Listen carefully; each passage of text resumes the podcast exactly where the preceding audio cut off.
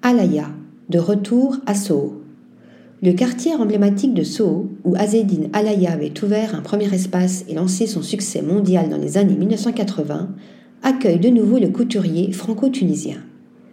À l'aube de 2023, la maison a inauguré une nouvelle boutique au 149 Mercer Street.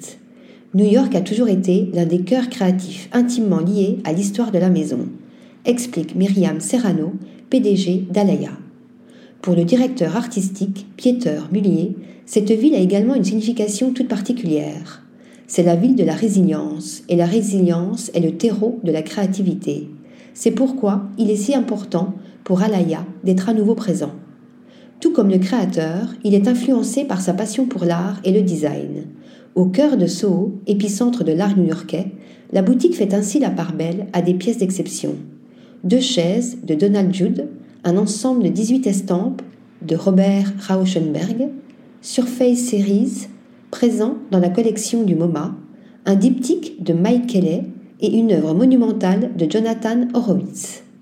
L'espace épuré et minimal a été pensé par l'architecte britannique Sophie X, déjà derrière les vitrines Alaya de Tokyo et de Shanghai.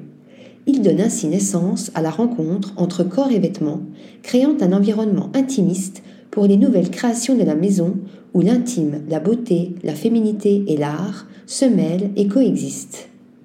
Article rédigé par Nathalie Dassa.